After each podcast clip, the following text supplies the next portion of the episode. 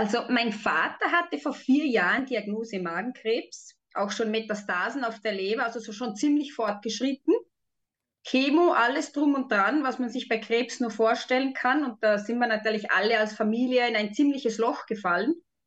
Man hört diese Krankheit immer nur so, ja, der hat Krebs und der hat Krebs, aber wenn es einem in der Familie selber nicht betrifft, denkt man sich eigentlich nicht wirklich was dabei. Ja, es ist tragisch. Aber auf alle Fälle war das bei uns in der Familie auch der Fall.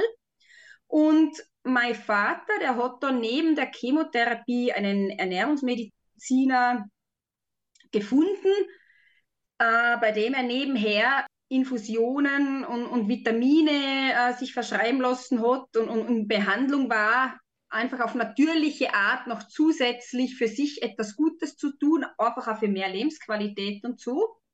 Und der hat ihm dann die ketogene Ernährung empfohlen. Also ketogene Ernährung, für alle, die das nicht wissen, ist eigentlich die Steigerung von Low Carb. Also Low Carb ist wenig Kohlenhydrate und ketogen, No Carb, also gar keine Kohlenhydrate.